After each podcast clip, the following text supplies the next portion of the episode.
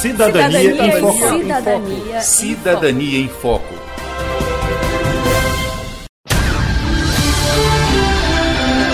A partir de agora você acompanha o programa Cidadania em Foco, jornalismo, informação e cidadania no seu rádio, uma produção do Ministério Público do Tocantins em parceria com a rádio UFT-FM. Olá pessoal! Entramos no ar aqui na sua rádio UFT-FM com um grande tema do momento, a pandemia do novo coronavírus e abordaremos este assunto sob a ótica do direito. Mas o que a doença Covid-19 tem a ver com seus direitos e deveres? Isso quem vai nos explicar melhor é o promotor de justiça Rui Gomes Neto. Quero mais saúde, me cansei de escutar opiniões. Pouca gente parou para pensar e pouca gente sabe, mas agir de forma responsável para evitar a proliferação dessa doença contagiosa não é apenas uma questão de consciência, é também um dever legal. Vários decretos foram editados pelo Estado e pelos municípios para reduzir os efeitos da pandemia. Os cidadãos são obrigados a cumprir estes decretos, que têm força de lei. É isso mesmo, doutor Rui? Quanto ao descumprimento dos atos normativos editados pelo Estado e pelos municípios, restringindo as atividades e serviços não essenciais, particulares e públicos, a conduta pode vir a configurar o delito previsto no artigo 268 do Código Penal, que dispõe que é crime infringir determinação do poder público destinada a impedir a introdução ou propagação de doença contagiosa, punido com pena de reclusão de um mês a um ano e multa. É isso. Proteger a si mesmo contra o novo coronavírus é proteger também o outro e é um ato de cuidado e uma obrigação. Como vai? Tudo bem? Apesar contudo, todavia, mas porém as águas vão rolar.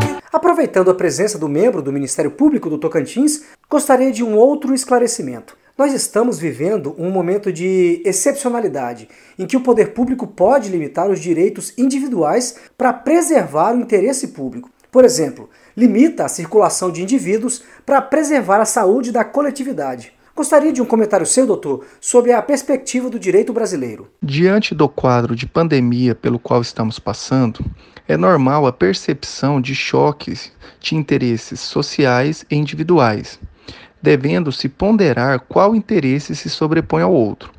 Assim, resta claro para nós que a edição dos atos normativos limitadores de direitos individuais tem por objetivo, diante do quadro técnico de incerteza, e com fundamento no princípio da primazia do interesse público sobre o privado, resguardar a ordem social estável e bens jurídicos indisponíveis e coletivos, a exemplo da vida e da saúde pública.